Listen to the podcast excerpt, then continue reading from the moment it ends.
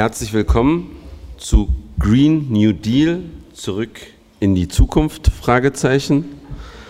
Ähm, mein Name ist Ferhat Ali Kotschak, ich moderiere die Veranstaltung, für einige auch bekannt als der Neuköllner auf Social Media. Äh, ich bin selbst antifaschistischer und antirassistischer Aktivist aus Berlin-Neukölln und vernetzt in der Klimagerechtigkeitsbewegung. Mitglied des Abgeordnetenhauses von Berlin und Sprecher für antifaschistische Politik und Klimapolitik der Linksfraktion. Mit dabei ist heute zu meiner Linken Bernd Rixinger, ihr kennt ihn, äh, Mitglied des Bundestages, die Linke, Sprecher für nachhaltige Mobilität und äh, hat in den letzten Jahren sehr viel zum Thema sozial-ökologische Transformation gearbeitet. Und wir freuen uns, dass du heute hier mit dabei bist.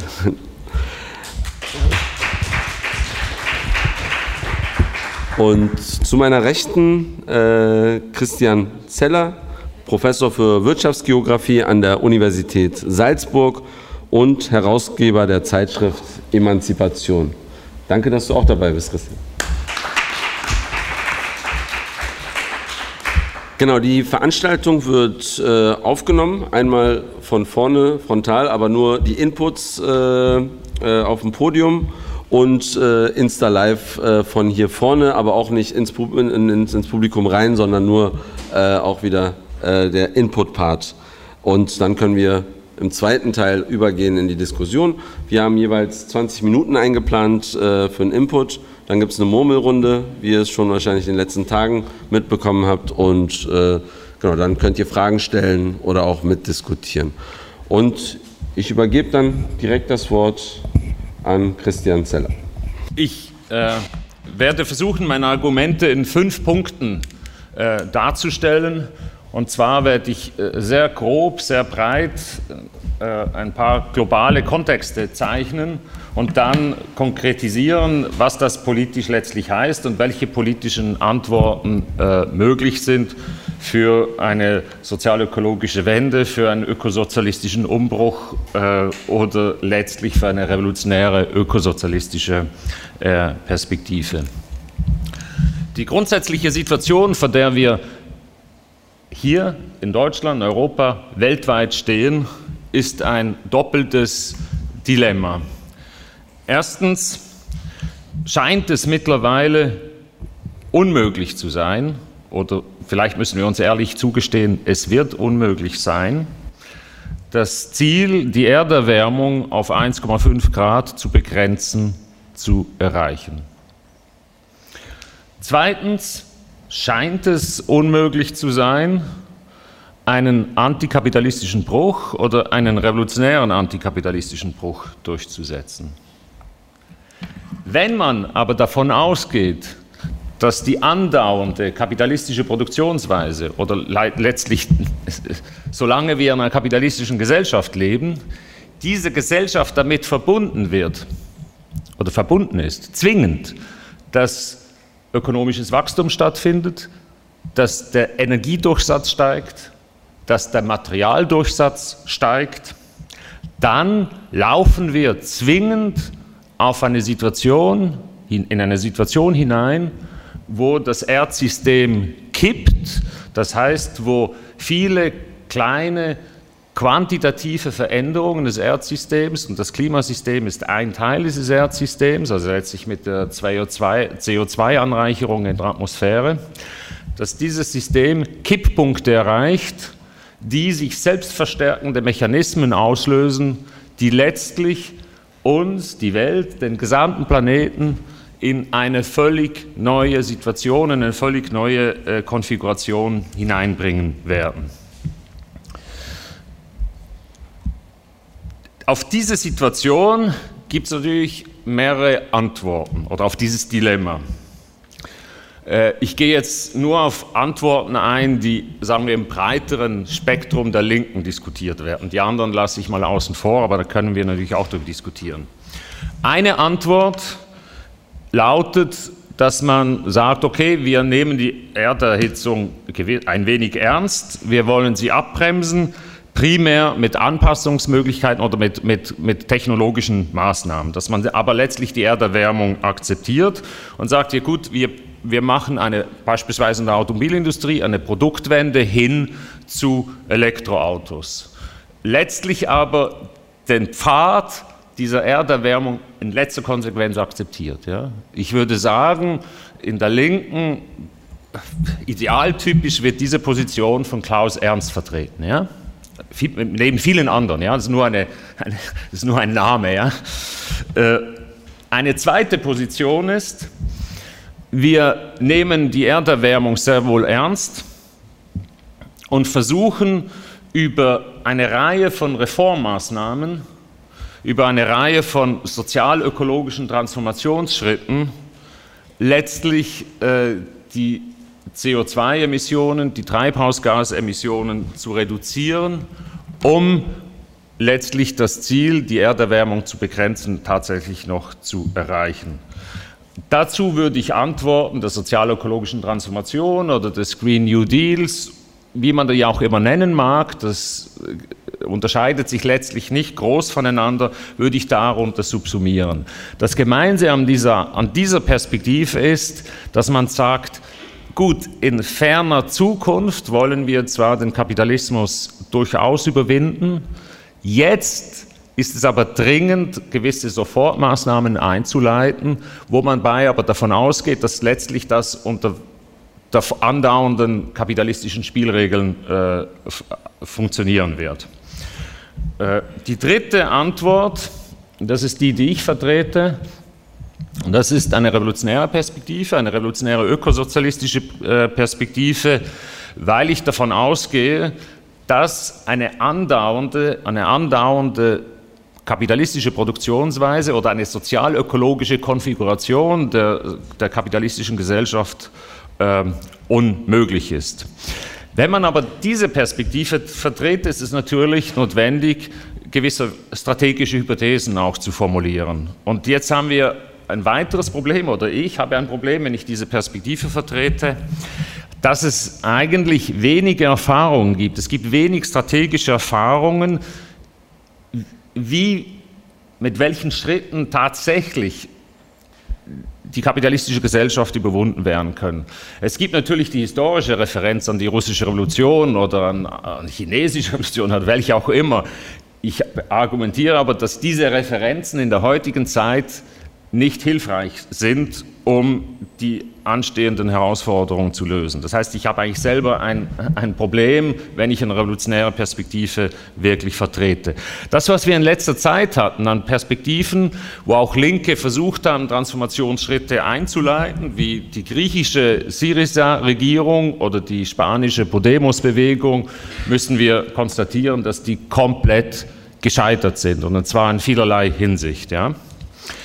Ich argumentiere dann, das versuche ich noch etwas auszumalen, dass ein Green New Deal oder eine sozialökologische Transformation, aber unter andauernder kapitalistischer, äh, äh, unter andauernder kapitalistischer Akkumulation letztlich ökonomisch inkonsistent, physisch unmöglich und ökologisch vor allem komplett unmöglich ist.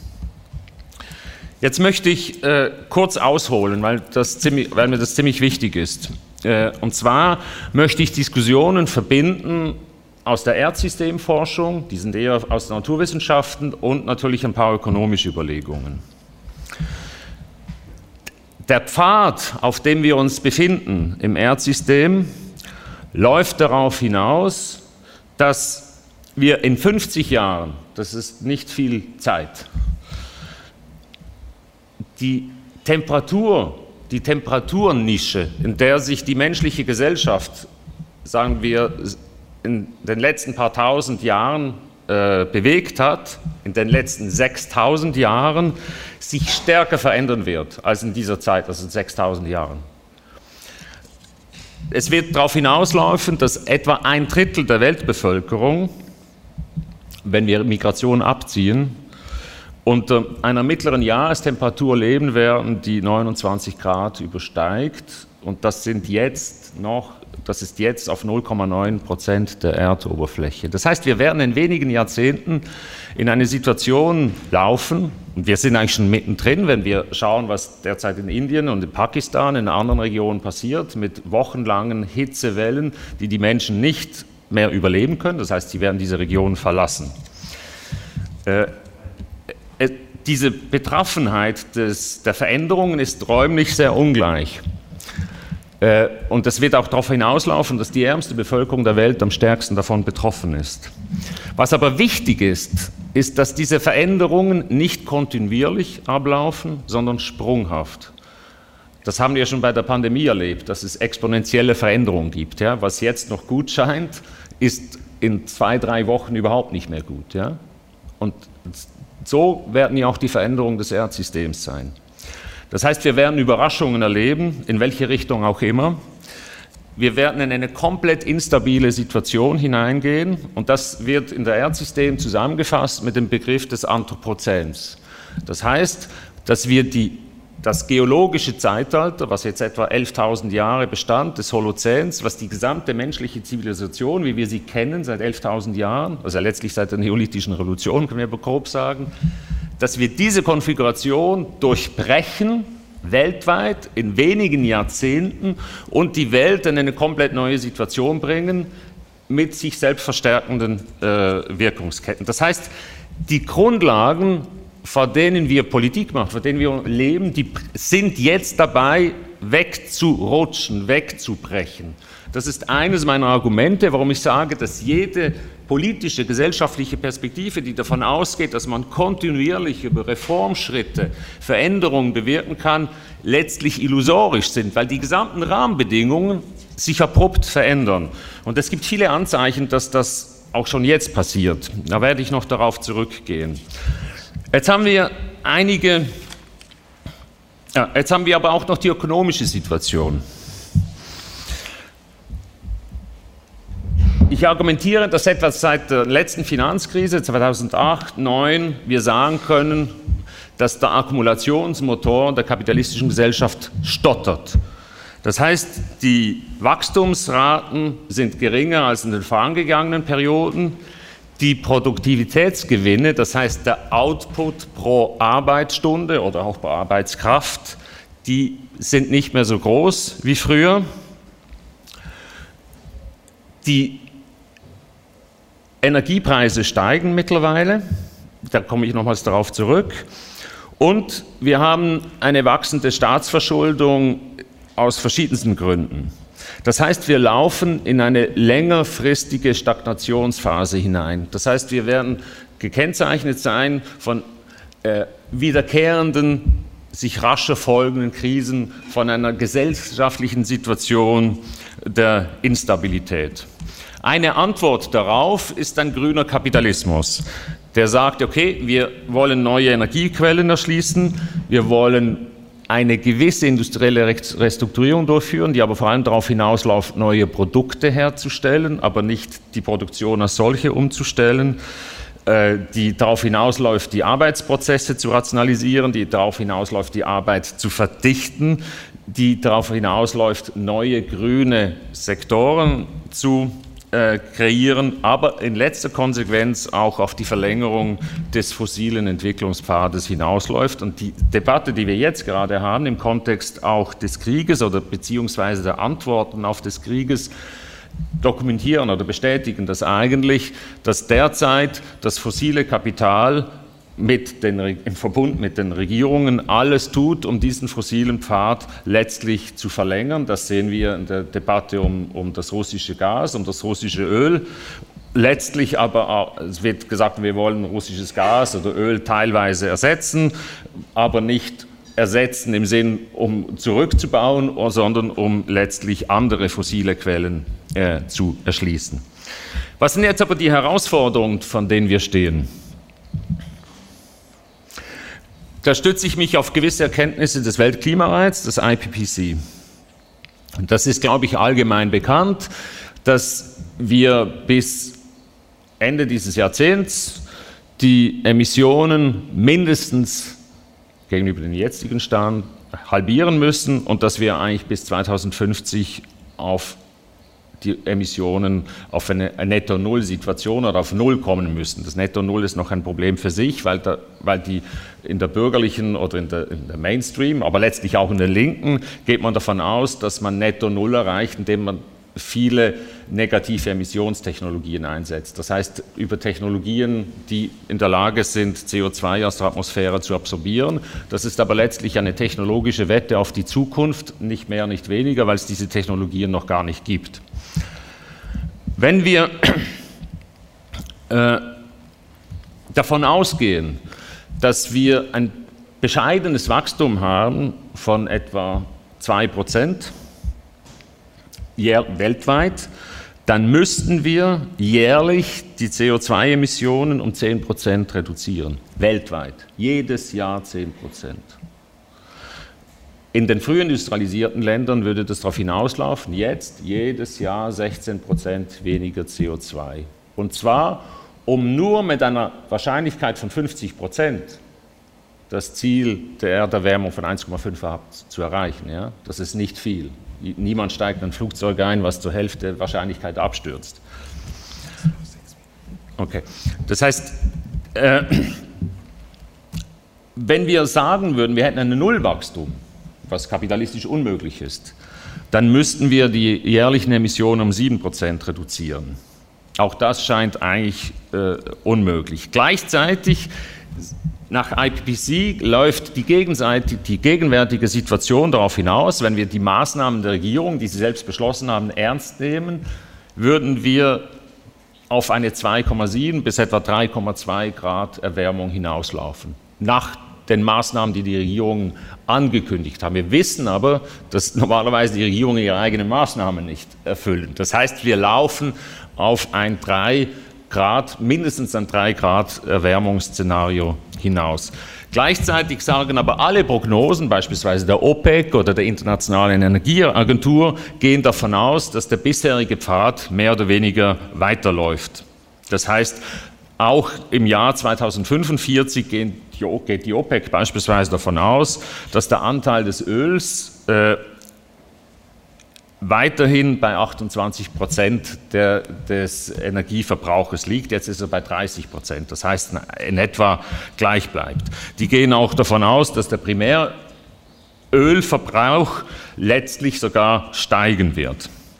Wenn wir jetzt eine Umbauperspektive verfolgen, heißt das aber, dass wir 80 Prozent, 80 Prozent des weltweiten Energiebedarfs ist aus fossilen Energien, äh, also stützt sich auf fossile Energien das ist etwa 20 Prozent oder ein Fünftel des, des, globalen Wirtschaftsoutputs. Das heißt, wenn wir einen Umbau in die Wege leiten wollen, heißt das letztlich eine komplette Umgestaltung des gesamten produktiven Systems, wobei aber erschwerend dazu kommt, dass diese ganzen Umbaumaßnahmen, die ja auch Energie verlangen, das heißt, der Aufbau einer nicht fossilen Energieinfrastruktur ist extrem energieaufwendig und ist vor allem hochgradig unökologisch, weil äh, eine, nicht, eine Infrastruktur von nicht erneuerbaren Energien ist zehnmal mehr metallintensiv als die jetzige Situation. Das heißt, wir sind gezwungen, die ganze Welt letztlich umzugraben.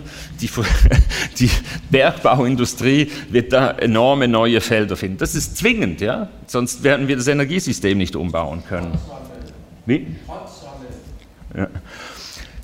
Wenn wir Jetzt zur, zur Perspektive. Ich gehe davon aus, dass wir zwei Ansätze, die in letzter Zeit so diskutiert werden, politisch, gesellschaftlich miteinander verbinden müssen, eine Synthese finden müssen. Und das ist eigentlich die, die ökosozialistische Perspektive mit einer radikalen Wachstumskritik, also letztlich einer Degrowth-Perspektive, weil wir ohne einen äh, massiven industriellen Um- und Rückbau die Mindestziele bei weitem nicht erreichen können. Was für mich da eine entscheidende Frage ist, ist, wie wir ein Konzept, eine Strategie entwickeln, eine Übergangsstrategie oder eine Strategie von Übergangsforderungen, wo wir ansetzen können am Bewusstsein, zumindest eines Teils der Lohnabhängigen, an diesem Bewusstsein und Erfahrungen anknüpfen können, Forderungen entwickeln können, die letztlich aber eine Dynamik entwickeln, die die Grenzen des Systems äh, durchbrechen. Da arbeite ich mit dem äh, Begriff der gesellschaftlichen Aneignung. Das heißt, ein, ein Prozess in die Wege, also Widerstandsformen zu entwickeln, die immer äh, die Eigentumsfrage, die Frage der, der gesellschaftlichen Aneignung bzw. der Enteignung des Kapitals in den Mittelpunkt der Auseinandersetzung rücken. Das kann sehr klein sein, das kann die Besetzung eines Wohnumfeldes der Straße, der Wohnstraße sein, das kann aber auch äh, deutsche Wohnen enteignen bedeuten oder kann natürlich die Gesellschaftung der Automobilindustrie bedeuten, der Vergesellschaftung der gesamten fossilen Industrie, um sie um und radikal äh, rückzubauen. Da stehen wir vor der Herausforderung, wie wir Klassenfragen und die Frage der Ökologie eigentlich jedes Mal komplett miteinander verbinden. Und die Achse, über die wir die Fragen verbinden, ist meines Erachtens die Arbeit. Weil die Arbeit ist das, ist letztlich das Medium, mit der wir einen Stoffwechsel mit der Natur betreiben. Das heißt, wenn wir äh, die Gesellschaft ökologisch umbauen wollen, müssten wir von Anfang an die Frage der Arbeit ins Zentrum. Wie arbeiten wir, was arbeiten wir, wofür arbeiten wir, für wen arbeiten wir, vor allem welche Produkte und in welchen Kontexten arbeiten wir. Da kommen wir dann wieder, komme ich wieder zurück eigentlich zur äh, gesellschaftlichen Aneignung. Jetzt kann es natürlich viele Pfade geben oder viele Ansatzpunkte, diesen Ansatz voranzutreiben. Und ich denke beispielsweise, was hier in Berlin bekannt ist, dieses, diese Erfahrung mit deutschen Wohnen, ich glaube, dass man solche Erfahrungen auch den Energiesektor, in, in, in den Sektor des Verkehrs überführen müsste und überlegen müsste, das ist nicht ganz einfach, wie man solche Kampagnen, wie man solche äh, Fragen äh, vorantreibt. Ganz konkret beispielsweise in der heutigen Auseinandersetzung, wie wird die Energieversorgung garantiert? Von wem, durch wen, in wessen Interessen? Und da stellt sich gerade jetzt im Kontext eigentlich der, auch der, der Kriegssituation letztlich die Frage, denke ich, dass man eine Kampagne oder eine Perspektive vorantreiben müsste, die frontal auf die Gasversorgung geht, auf die, auf die Ölkonzerne, dass man letztlich die Eigentumsfrage über die Energiekonzerne aufwirft und da versuchen müsste, eine breite Verbindung herzustellen, einerseits jetzt natürlich von der Klimabewegung, von der Umweltbewegung, von der klassischen Linken, aber auch äh, von Ansätzen der, der Antikriegsbewegung. Äh, also, aber ins Zentrum, denke ich, müsste man diese, äh, die, die, die, Eigentumsfrage stellen. Zum industriellen Umbau, glaube ich, ist wichtig, äh, das ist ein wichtiger Punkt, dass man klar vor Augen sieht, dass es nicht nur darum geht, die Produkte zu wechseln, sondern dass man beispielsweise, da wird sicher äh, Bernd ein paar konkretere Vorschläge auch formulieren, wie man die Automobilindustrie jetzt im deutschen Kontext wirklich komplett in Frage stellt. Ja. Das geht nicht, also drunter geht es nicht. Man muss die Automobilindustrie äh, nicht nur Richtung Elektromobile umbauen, sondern die gesamte Industrie als solche in Frage stellen, den privaten Automobilverkehr in Frage stellen, was aber heißt natürlich gleichzeitig, dass man den öffentlichen Verkehr massiv ausbaut und das heißt aber auch zwingend, dass man den Verkehr vermindert. Es ist unmöglich, da komme ich in die grundsätzliche Überlegung hinein, zu meinen, man könne den jetzigen Automobilverkehr auf öffentlichen Verkehr verlagern. Das wird nicht gehen. Man kann auch den jetzigen Güterverkehr nicht auf öffentlichen Verkehr umlegen, weil der Güterverkehr viel zu umfassend ist. Man müsste eine gigantische Bahninfrastruktur schaffen, um das zu erreichen. Das heißt, es führt kein Weg daran vorbei, Industriesektoren, ich nenne jetzt ähm, vor allem die Automobilindustrie und da kämen andere dazu, massiv rückzubauen, wahrscheinlich auf noch 10 oder 20 Prozent des jetzigen Bestandes innerhalb von zwei Jahrzehnten. Das ist natürlich letztlich eine, eine, eine gigantische Aufgabe. Aber es führt kein Weg daran vorbei, diese, sich dieser Aufgabe zu stellen und nicht so tun, weil man jetzt denkt, ja gut, das Bewusstsein der Menschen ist nicht entsprechend, diese Anforderungen anzupacken. Deshalb müsse man halt die Forderungen äh, abschwächen. Wenn man jetzt die Forderungen abschwächt, heißt das nichts anderes, da komme ich zum Anfang zurück, angesichts der Veränderung des Erdsystems, dass man schlicht und einfach die Erderhitzung akzeptiert, weil wir können jetzt nicht in die Naturgesetze eingreifen. Diese Gesetze laufen und die müssen wir akzeptieren. Und wenn wir sie nicht akzeptieren, gehen wir davon aus, dass irgendwann mal ein technologisches Wunder geschehen mag, was uns erlauben könnte, die CO2-Belastung wieder aus der Atmosphäre äh, rauszusaugen. Und das ist nicht mehr als eine technologische Wette, äh, die nicht funktionieren wird.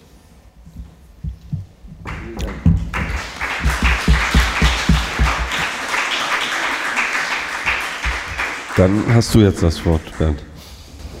Ja, vielen Dank. Ich äh, gehe auch erstmal ein bisschen auf die Ana Analyse ein, wobei wir da gar nicht so weit auseinander sind. Aber der strategische Ansatz von mir unterscheidet sich etwas. Man wird aber zum Schluss sehen, dass man das auch durchaus äh, zusammenbringen äh, äh kann. Ähm, wir äh, leben, glaube ich, in einer Zeit, in der sich verschiedene Krisen des Kapitalismus weltweit verschärfen und verschränken. Also wir haben schon lange eine äh, große Gerechtigkeitskrise, selbst in der Pandemie ist der Unterschied zwischen Arm und Reich nochmal äh, äh, dramatisch auseinandergegangen, wenn man das weltweit anguckt, noch äh, viel, viel, viel, viel mehr. Wir werden wahrscheinlich jetzt auch in eine größere weltwirtschaftliche Krise reinkommen. Da teile ich äh, die Analyse, die Hoffnung äh, da, auch der Ampel, wird es durch Wirtschaftswachstum lösen. Das Problem wird nicht aufgehen. Wir haben eine große hegemoniale Krise und äh, immer bei Hegemonialverschiebungen verschärfen sich die Kriegsgefahren. Das äh, Ausdruck ist jetzt die, äh, der, der, Krieg in der Ukraine, aber es gab auch schon weltweit viele andere Kriege und der Konflikt, der sich schon anbahnt zwischen USA und China. Und wir haben als größte Krise die Klimakatastrophe, ähm, die ähm, gelöst werden, gelöst werden muss. Und ich äh, teile die Einschätzung, dass die Zeit drängt. Also wir hatten ja jetzt erst die, äh, glaube den Bericht des Klimarates, dass unter Umständen das 1,5 Grad Ziel schon 2026 äh, gerissen wird, äh, was ja jetzt gerade noch vier Jahre sind. Also wir wissen, wenn wir bis 2035 eine emissionsfreie Wirtschaft haben wollen, wie es die Linke fordert, äh, müssten jetzt ganz radikale Weichenstellungen äh, erfolgen. Also wir können auf keinen Fall ähm, mit dieser Wirtschafts- und Lebensweise so weitermachen. Und ich äh, teile auch die Auffassung, dass wir einen völligen Systemwechsel brauchen, dass die Logik des Kapitalismus unendlich die äh, Ressourcen äh, zu verbrauchen, um äh, Profit, äh, Profite äh, zu erzielen. Ich glaube jetzt nicht, dass die Antriebskraft des Kapitalismus Wachstum ist, sondern Wachstum ist eher die Form, wie der Kapitalismus seine inneren Widersprüche löst. Es kommt natürlich aufs Gleiche raus, dass sie große Krisen haben, wenn sie das nicht durch äh, Wachstum lösen können. Und in der Tat können wir auch nicht wachsen. Ich bin da ein bisschen insofern äh, differenziert, dass wir natürlich Länder brauchen, wo, wo es wachsen muss. Also wo große Not und Elend herrscht, wo ja nicht mal genug äh, äh Ernährungsgrundlage da ist, geschweige denn äh, wirtschaftliche oder soziale Infrastrukturen. Natürlich muss dort wachsen. Es müssen auch Bereiche wachsen wie Bildung, Erziehung, äh, Investitionen in Klimaschutz und vieles andere mehr. Aber insgesamt ähm, vernutzt praktisch die, äh, also im Weltmaßstab die äh, Bevölkerung in Deutschland die Erde ungefähr zweieinhalb bis dreimal und die US-Bevölkerung ungefähr fünfmal. Also wir müssen äh, drastisch reduzieren. Ähm, die Konzeption, die in der Linken entwickelt wurde und die ich stark mit vorangetrieben habe, ähm, ist insofern nur begrenzt eine revolutionäre, wenn man es aber durchdenkt, wahrscheinlich äh, auch eine revolutionäre, dass äh, ich gesagt habe, wir müssen praktisch die verschiedenen Fragen, die die Leute berühren und die verschiedenen Bewegungen ebenso zusammenführen in einen gesellschaftlichen Zukunftsentwurf. Ich habe den linker Green New Deal genannt oder sozial-ökologischer Systemwechsel, weil ich weiß, wie umstritten der Begriff äh, Green New Deal ist.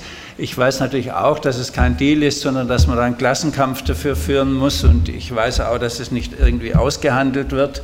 Ähm, ich hatte nur äh, die Vorstellung, weil mit der, mit der Linken weltweit eher dieser Begriff verbunden wird, ob wir es nicht schaffen, ein weltweites linkes Projekt äh, auf die Füße zu stellen mit ähnlichen Elementen von Sanders bis Corbyn bis zur deutschen Linken und vielen äh, äh, Bewegungen. Das war der Hintergrund, aber sollen, man soll sich jetzt nicht am Begriff hier äh, festlegen. Die, die, der Grundgedanke war, waren zwei Über, Überlegungen. Das eine, dass wir die verschiedenen äh, Fragen, insbesondere die Frage der sozialen äh, Gerechtigkeit und der Regulierung der Arbeit verbinden müssen mit radikaler äh, Klimapolitik. Ähm, eigentlich sechs Punkte. Ich weiß, die Zeit fällt ein bisschen, mache hauptsächlich die Überschriften. Also wir brauchen praktisch eine, äh, klare Regulierung der Arbeit. Das ist Ausgangspunkt, da teile ich die Einschätzung. Das sehen wir ja auch jetzt, dass die Ampel ehrlich gesagt außer den 12 Euro Mindestlohn nichts macht. Leiharbeit, prekäre Arbeit, existenzielle Unsicherheit bleibt äh, bestehen. Also wir brauchen eine Regulierung der Arbeit, womit äh, äh, Löhnen, von denen man leben kann und guten Arbeitsbedingungen die Leute eine gesicherte, die Menschen eine gesicherte Existenzgrundlage haben. Ist übrigens auch strategisch wichtig, weil auch die Gewerkschaften da mitgenommen werden äh, können. Dazu gehört im Übrigen auch äh, Arbeitszeitverkürzung. Ähm, und zwar äh, radikale Arbeitszeitverkürzung um die 30-Stunden-Woche und ein neues Regime von Arbeitszeit, das stärker an den Lebensbedürfnissen der Menschen orientiert ist und nicht die Menschen ihr ganzes Leben an der Arbeit äh, unterordnen äh, müssen. Das zweite äh, wesentliche Element war ähm, praktisch die Idee von einem Infrastruktursozialismus, wo ich auch weiß, dass es nicht im Kapitalismus einfach Sozialismus geben kann, aber die Idee war, wir müssen Wohlstand anders definieren. Also wir können nicht einfach sagen, äh, wir, wir, produzieren weniger und die Leute werden ärmer oder sonst irgendwas, sondern wir müssen andere äh, Formen des sozialen Zusammenlebens in den Vordergrund äh, stellen. Das heißt, wir müssen davon ausgehen, dass es nicht sinnvoll und befriedigend ist, jede Woche bei HM einen neuen Rock zu kaufen oder eine neue Hose, die dann wieder äh, kaputt geht. Also schnell verschleißbare Produkte und immer größeren Ressourcen verbrauchenden Konsum. Wir müssen das sowieso umstellen auf langlebige, ressourcenfreundliche und reparaturfreundliche Produkte. Ähm, aber Wohlstand muss sich viel mehr äh, definieren, auf einer gesicherten Existenzgrundlage ein befriedigendes soziales Leben zu führen. Und das äh, bedeutet, dass die Gemeingüter, die quasi das Zusammenleben der Menschen organisieren, also Zugang zu Bildung, Erziehung, Gesundheit, Mobilität, aber äh, nicht Autofahren, sondern Mobilität, nachhaltiger Mobilität, Versorgung, äh, mit Kunst und äh, Kultur und vieles andere mehr, dass da praktisch der gebührenfreie Zugang für alle Menschen nicht nur für soziale Gerechtigkeit sorgt, sondern auch für völlig neue Lebensqualität, weil das praktisch das Zusammenleben der Menschen ausmacht. Das hat auch natürlich eine starke ökonomische Seite, dass äh, wir sagen, die Ökonomie muss viel stärker um diese ähm, Güter, quasi um diese Gemeingüter der öffentlichen Daseinsvorsorge, bezahlbares Wohnen gehört natürlich auch zu kreisen. Wir haben ja jetzt die Logik, quasi das Öffentliche und das Genossenschaftliche und das Gemeinwohlorientierte ist mehr so ein Anhängsel der Automobilwirtschaft oder der anderen Teile der, der privaten äh, Wirtschaft. Wir wissen aber übrigens, dass äh, das Uniklinikum in vielen Regionen schon der größte Betrieb ist und äh, äh, im Gesundheitswesen sechs Millionen Menschen arbeiten, in der Automobilindustrie noch 900.000. Also wenn, wenn wir äh, äh, quasi eine andere Definition von Wirtschaft haben, nämlich der Teil der Wirtschaft, der nicht profitorientiert ist, ähm, aber trotzdem funktioniert, aber für die Lebensqualität der Menschen eine große Rolle hat, dass wir den ausbauen müssen, um so zu einem völlig neuen ähm, Wohlstandsmodell zu kommen, das sich auch am Maßstab orientiert, ähm, ressourcenschonend ähm, und klimafreundlich zu sein, also praktisch zum Null-Emissionsziel einen Beitrag äh, leistet. Das ist ein äh, großer Kern quasi dieser, dieser äh, äh Grund, Grundideen, über, übrigens natürlich auch schon ein Einstieg in eine nicht kapitalistische, sozialistische äh, äh, Produktionsweise.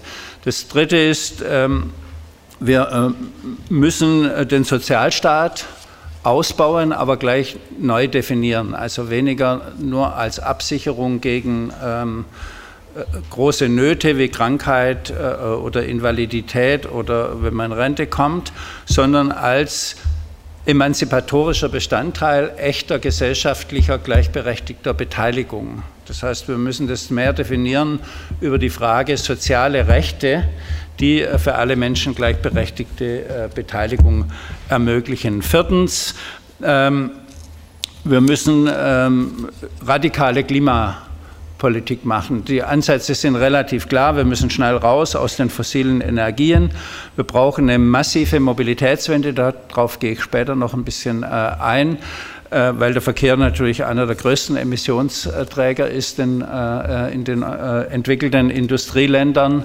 Wir müssen die Landwirtschaft umbauen und damit auch die Ernährung und die Ernährungsgrundlage.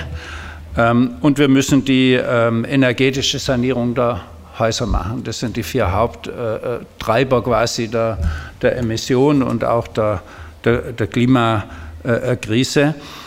Fünftens, äh, um das zu äh, finanzieren, brauchen wir eine radikale Umverteilung des gesellschaftlichen Reichtums. Also da muss ich jetzt nicht so viel dazu sagen, aber alle Debatten jetzt, Besteuerung der Energiekonzerne, Vermögenssteuer äh, ähm, und äh, äh, vieles, vieles andere mehr, muss dringend gemacht werden. Wir werden im Übrigen sehen, das wird das größte Problem der Ampel jetzt 100 Milliarden Aufrüstung zu finanzieren äh, äh, und gleichzeitig Investitionen in die Modernisierung des Kapitalismus. Das werden die nicht hinkriegen bei gleichzeitiger Aufrechterhaltung äh, der Schuldenbremse. Ein wichtiger Ansatz im Übrigen auch linker Politik, hier quasi die Verteilungsfrage auch als eine Klassenfrage in den Vordergrund zu stellen. Und fünftens, wir brauchen Einstiege in die Demokratisierung der Wirtschaft und damit auch äh, Einstiege in neue Eigentumsformen. Also ich bin auch sehr dafür, die Eigentumsfrage zu stellen, aber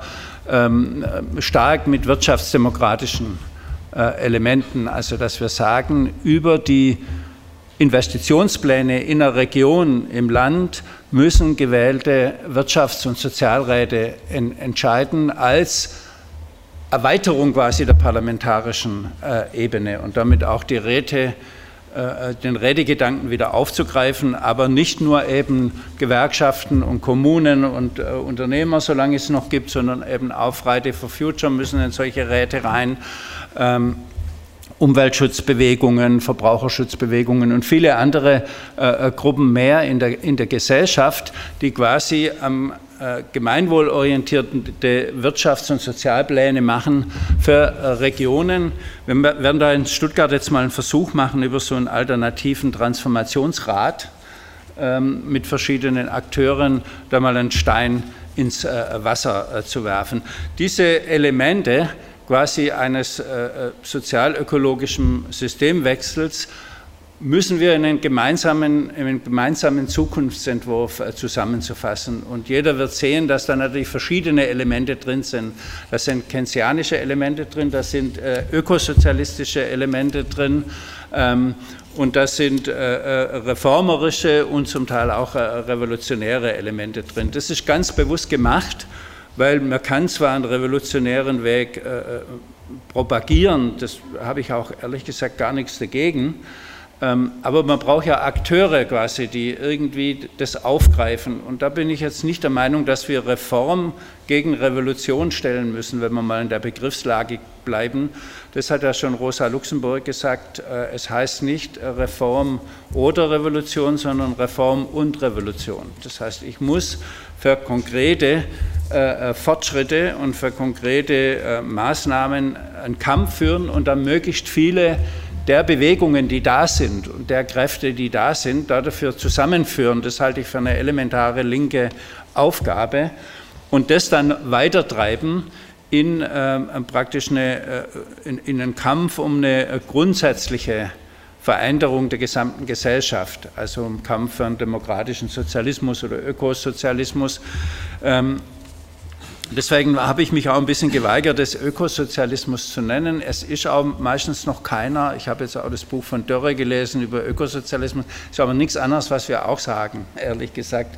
Und äh, geht in der Sache selber nicht äh, drüber hinaus. Das scheint auch ein bisschen der Gedankenstand zu sein, den die äh, Linke in Deutschland und auch weltweit hat. Also es geht mir darum, bei Wirtschaftsdemokratie, Regulierung der Arbeit zumindest mal die fortschrittlichen Teile der Gewerkschaften mit ins Boot zu nehmen.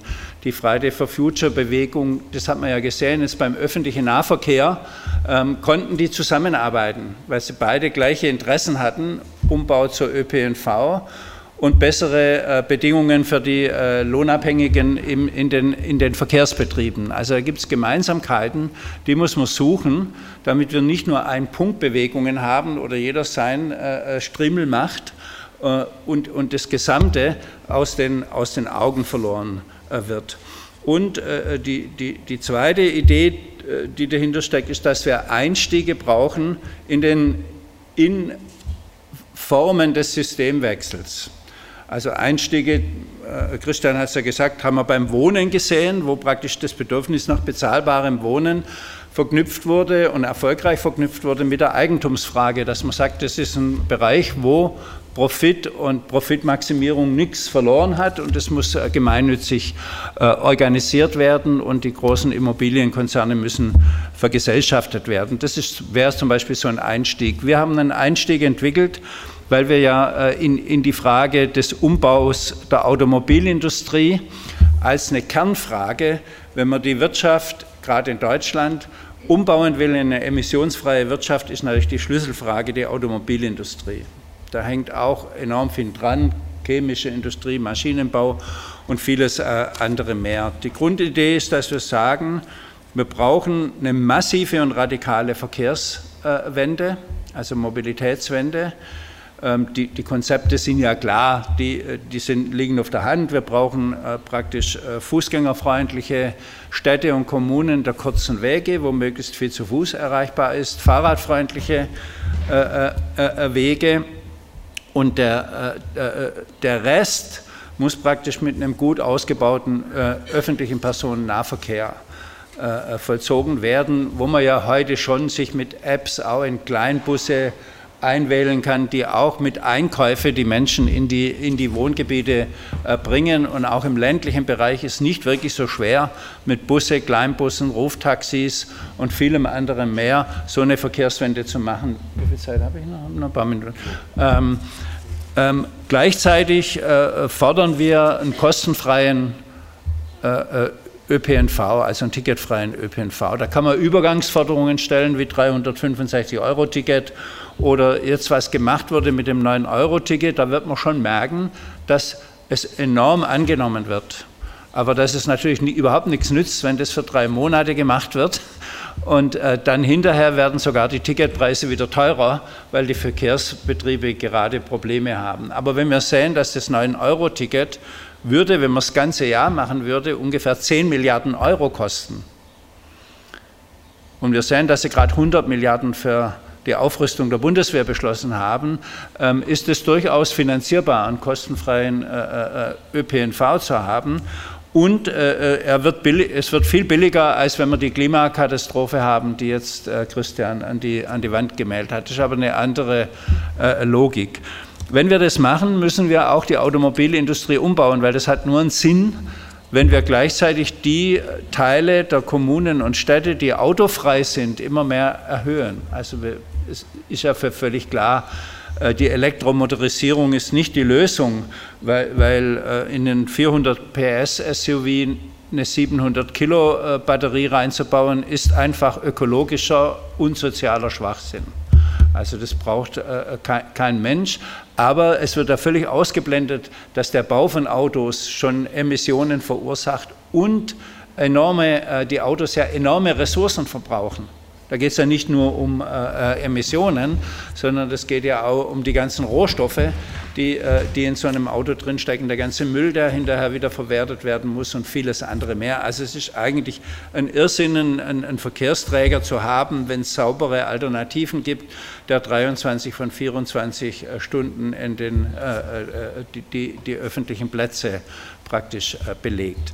Äh, brauchen wir hier nicht katholisch machen, aber die Frage der äh, Arbeitsplätze muss natürlich mit beantwortet werden. Und da haben wir gesagt, ja, also das Sinnvollste ist, die Automobilindustrie in eine Mobilitätsindustrie äh, umzubauen. Also wir haben gleichzeitig für die Verkehrswende einen enormen Mangel an äh, Bahnzubehör, an, an, an, an Waggons, an, äh, an Zugmaschinen äh, und vielem andere mehr. Wir haben zu wenig Elektrobusse, wir haben zu wenig Kleinbusse, ähm, wir haben kaum eine digitale Infrastruktur dafür. Lieber investieren Sie Milliarden ins autonome Fahren, nur um quasi dieses Konzept zu verlängern. Ja, das hat ja keine andere Funktion, als dass man sagt, man hockt dann halt im Auto wie im Büro und kann äh, arbeiten und es macht nichts aus, wenn man diese Schizophrenie einfach weitermacht. Und wir sagen, wenn man das umbaut, wäre das natürlich mit dem großen äh, äh, äh Kraftakt des Umbaus der Wirtschaft verbunden. Ähm, die Stiftung hat ja eine interessante Studie gemacht, dass wir durch, ein, durch eine Verzweieinhalbfachung des ÖPNV ungefähr 400.000 Arbeitsplätze im industriellen Bereich schaffen würden. Ähm, das ist mehr, wie in der Automobilindustrie verloren geht durch die Elektromotorisierung. Das werden ja auch alleine 200.000 äh, sein. Also wir hätten dort sogar eine positive Bilanz im Zusammenhang mit Arbeitszeitverkürzung und äh, äh, vielem anderem mehr, würden aber emissionsfreie Industriegüter herstellen. Also nicht mehr Autos und, und, und, und Ähnliches den Gedanken zu verankern, das wird nur gehen, auch mit neuen Eigentumsformen und mit wirtschaftsdemokratischen Ansätzen, nicht unter diesen Verhältnissen. Das muss man miteinander verbinden.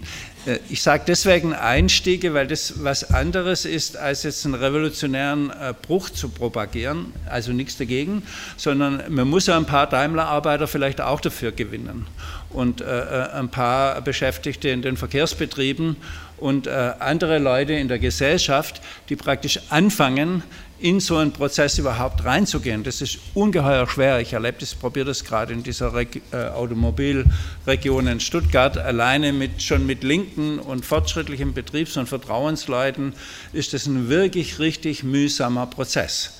Ja, äh, wenn ich da einfach hingehe und sage, jetzt verstaatlichen wir den Daimler und äh, machen eine neue Gesellschaft, werde ich keine fünf Leute da dafür finden. Ja.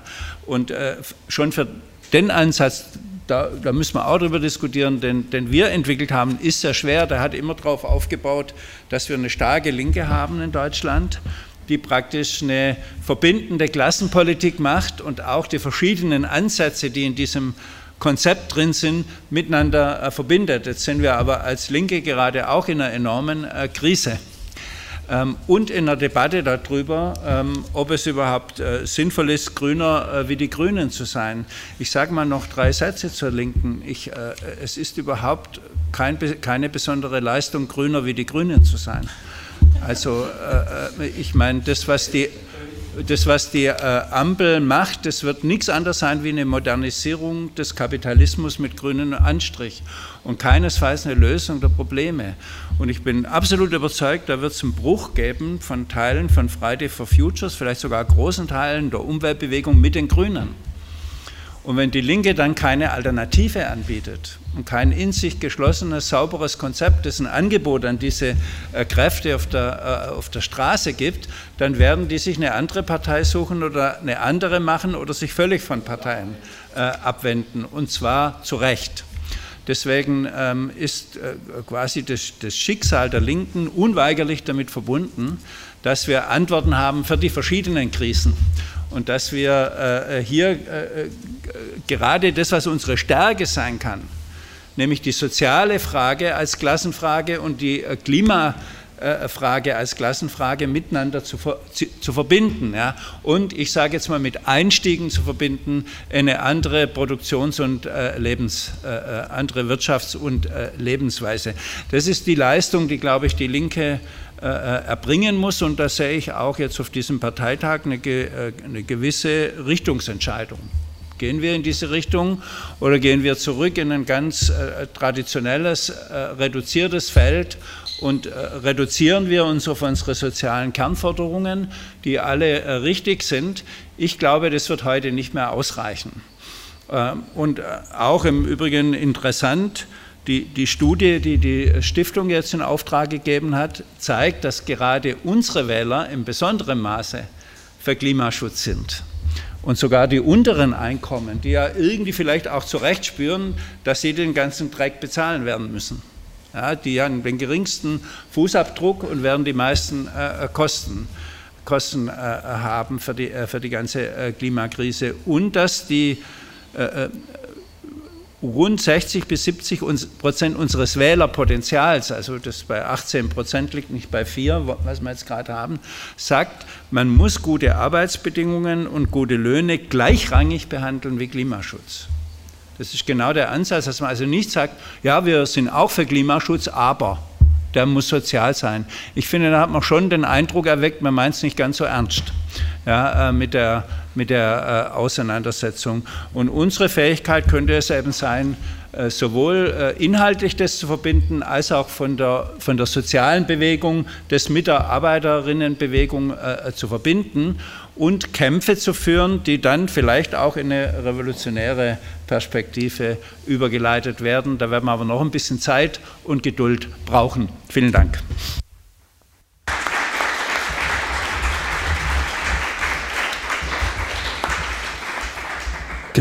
Jetzt gehen wir über in die Diskussion bzw. in die Fragerunde. Äh, Beiträge maximal drei Minuten. Nach zwei Minuten gebe ich ein Signal, klopfe entweder hier irgendwie an meine Tasse äh, oder auf den, auf den Tisch. Und äh, wir haben eine doppelte quotierte Redeliste. Das heißt, wer als Frau Flinter Person vorgezogen äh, werden will, kann sich mit zwei Fingern melden, also so Peace-Zeichen. Ihr seht das da auch, Freiheit für Palästina.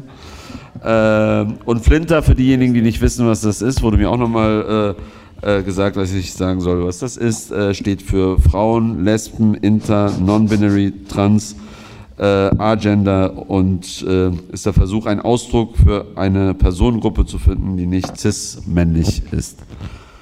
Genau, ähm, und es gibt auch noch eine Awareness-Struktur, das sollte ich auch nochmal durchsagen. Äh, da gibt es auch eine Handynummer, die liegt mir gerade nicht vor, aber ihr könnt gerne bei mir vorbeikommen. Das sind diejenigen, die draußen rumlaufen mit einem roten Bändchen. Und äh, ich würde jetzt die Verständnisfragen vorziehen. Also gerne melden. Bitte schön. Ja, also wie gesagt, ähm, es gibt viel zu sagen. In drei Minuten kann man das auch nicht. Ist mir auch noch nicht gelungen.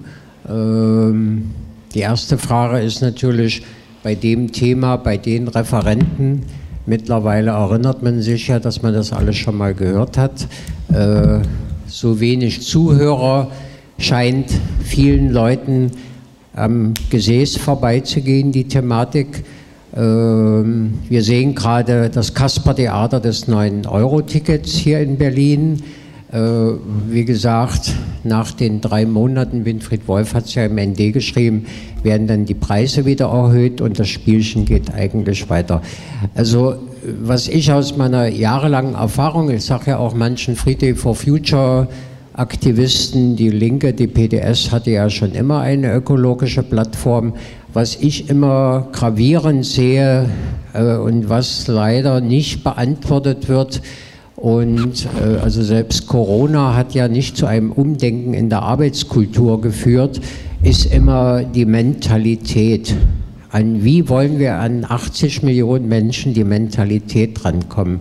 Also ich erlebe zum Beispiel, da kann man jetzt nun denken drüber, wie man will. Ich gieße seit 22 Jahren Bäume im Plenterwald. Ein paar stehen auch noch. Äh, da geht nichts anderes bei den Leuten. Die stellen abends ihre SUVs vor die Tür. Der eine hat mir dann mal erklärt, warum er sehr wichtig ist, weil er die Heizung repariert. Äh, also ich sehe da keinen Mentalitätswechsel. Und das ist, glaube ich, das Problem, dass wir den nicht hinkriegen. Da können wir uns noch so abmühen, Bäume gießen und, und, und, und, und den Leuten geht das einfach am Gesäß vorbei. Das ist so ein bisschen mein Eindruck. Die Aktivisten ganz toll, ganz gut und richtig, auch jederzeit Unterstützung, aber es gibt gar keinen Willen, irgendwo zu reagieren auf das, was sie jetzt betrifft. Dankeschön, der Genosse hier vorne.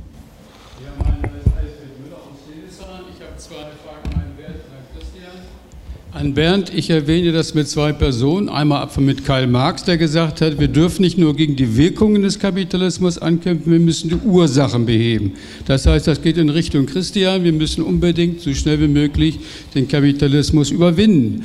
Und die zweite Bernd ist der Bernstein, der gesagt hat, wir müssen den Kapitalisten so lange die Arme brechen, bis sie bereit sind, Reformen zu ermöglichen und den Kapitalismus so lange verbessern und bändigen, bis wir automatisch dann den Sozialismus erreichen. Und das ist deine Position, Bernd. Du willst innerhalb des Kapitalismus den guten Kapitalismus, klimafreundlichen Kapitalismus erreichen, aber deine Systemwende, bis auf die Räte, die du genannt hast, äh, sehe ich nicht. Ihr seid keynesianisch durchgeprägt. Politisch ist das der Linkskeynesianismus bisschen mit sozialen Reformen und auch mit Demokratie vorankommen. Aber dann die Demokratie in den Betrieben, das ist die erwartete Mitbestimmung. Das ist nicht die Selbstbestimmung, die direkte Demokratie in den Betrieben, die wir brauchen. Wir brauchen die Arbeiterverwaltung in den Betrieben und nicht ein bisschen Mitbestimmung mit dem Kapital. An Bernd, äh, ich unterstütze deinen revolutionären Ansatz. Ich sehe auch, dass wir die Vergesellschaftung, Enteignung vorantreiben müssen. Ich greife aber meinen Vorredner an, es fehlt das breite Bewusstsein. Wir sind zu Untertanen erzogen worden, in den Kitas, in den Schulen, in den Betrieben. Das heißt, mein Lösungsweg ist der umfassende direktdemokratische Ansatz. Wir brauchen direktdemokratische Strukturen in den Kitas, in den Schulen. Das heißt, die Schüler sollen selbst bestimmen, was sie lernen, wie sie lernen. Die Studenten sollen selbst bestimmen, was sie lernen, wie sie lernen. Sie sollen demokratisch erzogen werden. Die Demokratie ist ein Kampf, ist ein Lernprozess, der fällt nicht vom Himmel. Und das unterstützt auch den Kampf in den Betrieben später. Die lassen sich da nicht mehr alles gefallen. Die sagen, wir stehen auf und kämpfen für unsere Rechte. Also mein Lösungsansatz an dich, Christian, umfassender direktdemokratischer Kampf als Ergänzung zum Vergesellschaftungsprozess.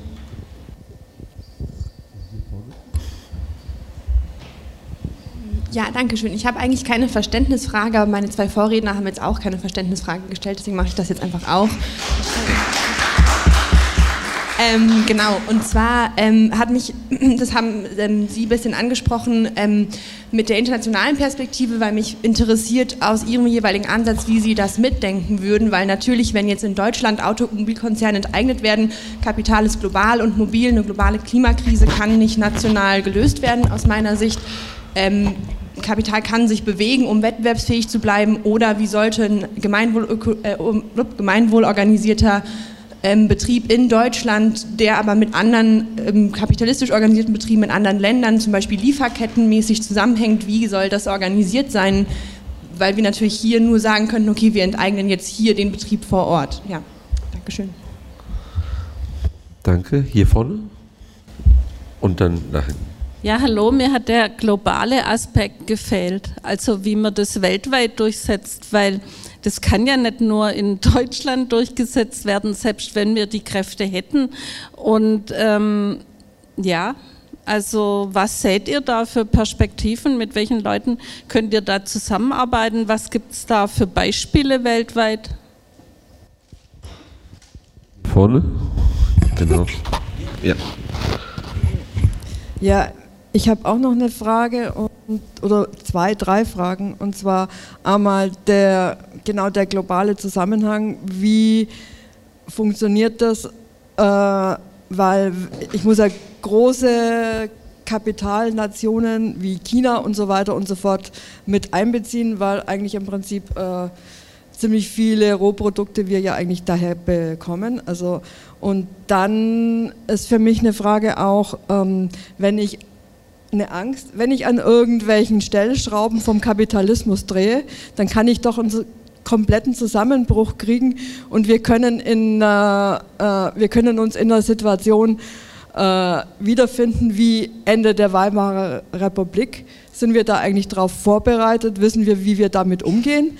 Und dann noch eine, eine andere Frage sozusagen, ähm, eine äh, wir müssten eigentlich sozusagen die Industrieproduktion um, glaube ich, ziemlich viel reduzieren und für mich wäre das dann irgendwie sozusagen ein ähm, Ansatz, wir müssten nur noch, also wir könnten nur noch fremdbestimmt ungefähr zehn Stunden in der Woche arbeiten. Das würde auch nach Lafargue ausreichen, um die Güter herzustellen, die wir brauchen.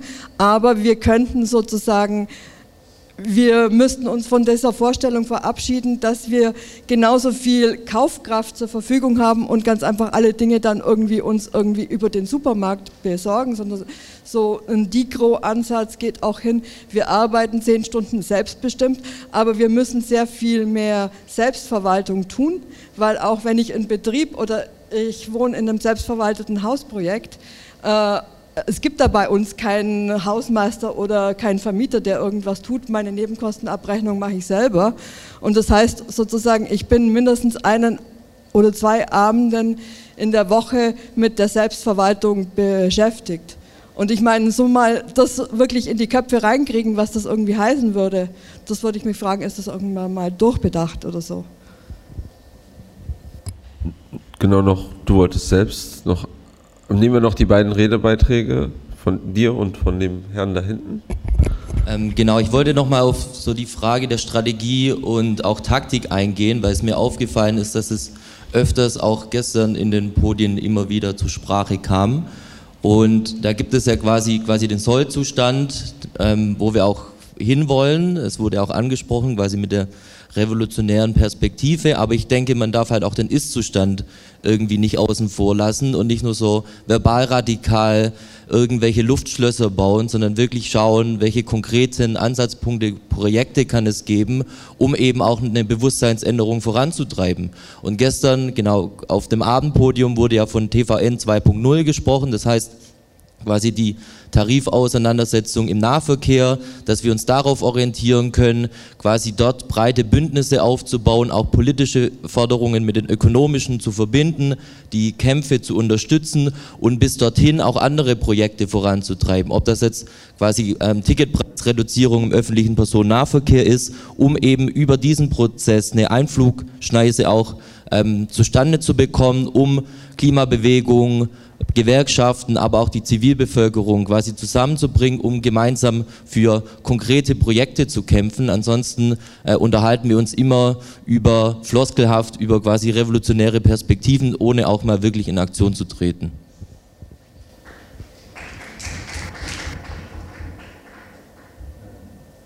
Da hinten.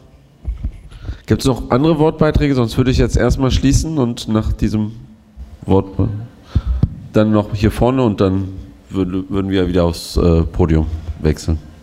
Bitteschön. Also ähm, man könnte ja ansetzen bei, bei Goethe, das Was erwäge stärker noch das Wie. Und eine Fülle von, ähm, von Forderungen, von einzelnen Forderungen verändert noch nicht das Bewusstsein. Da waren ja jetzt mehrere Ansätze, äh, wie verändere ich Bewusstsein. Und was ich jetzt ähm, äh, gestern und heute auch nicht gehört habe, ist der Auftrag einer fortschrittlichen Partei, einer ähm, revolutionären Partei, aufzuklären. Ähm, ähm, bei, bei jeder Frage klarzumachen, da steckt Kapitalismus drin, dahinter und der ist schuld. Und ähm, diese Aufklär, dieser Aufklärungsaspekt, der kommt mir absolut zu kurz. Und ähm, da denke ich, ist ein wichtiger Ansatz. Und hier vorne. Ich wollte nur noch was sagen zu dem 9-Euro-Ticket, also von dem Kollegen, diese Bemerkung. Ich finde das 9-Euro-Ticket total cool und die Leute finden das auch cool. Die kaufen sich irgendwo ein 9-Euro-Ticket in Stuttgart, können in Berlin damit rumfahren, ist doch super. Und äh, die Leute wollen doch dann nachher hat das weiterhaben und da kann man doch ansetzen als ein 9-Euro-Ticket für immer. Das, also ich meine, das macht doch auch Spaß, also sowas und ähm, immer alles, was passiert, dann irgendwie schlecht zu reden, ist doch auch scheiße. Wer hätte das gedacht, dass sie das überhaupt machen, ein 9-Euro-Ticket? Schöne Kampagnenidee. Vielleicht kommt ja hier aus dieser Runde eine, eine Gruppe raus, die sagt, okay, wir machen eine Kampagne 9-Euro-Ticket für immer. ähm, ich würde jetzt, äh, wer möchte anfangen? Ihr habt echt viel, viel Fragen und viel Input bekommen.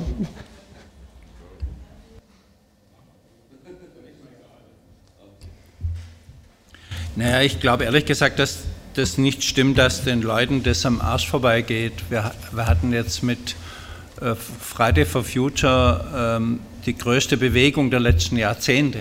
Also wo, und das hat man ja schon gesehen, als da die über eine Million Leute auf der Straße waren, dass alle politischen Parteien auf einmal für Klimaschutz waren.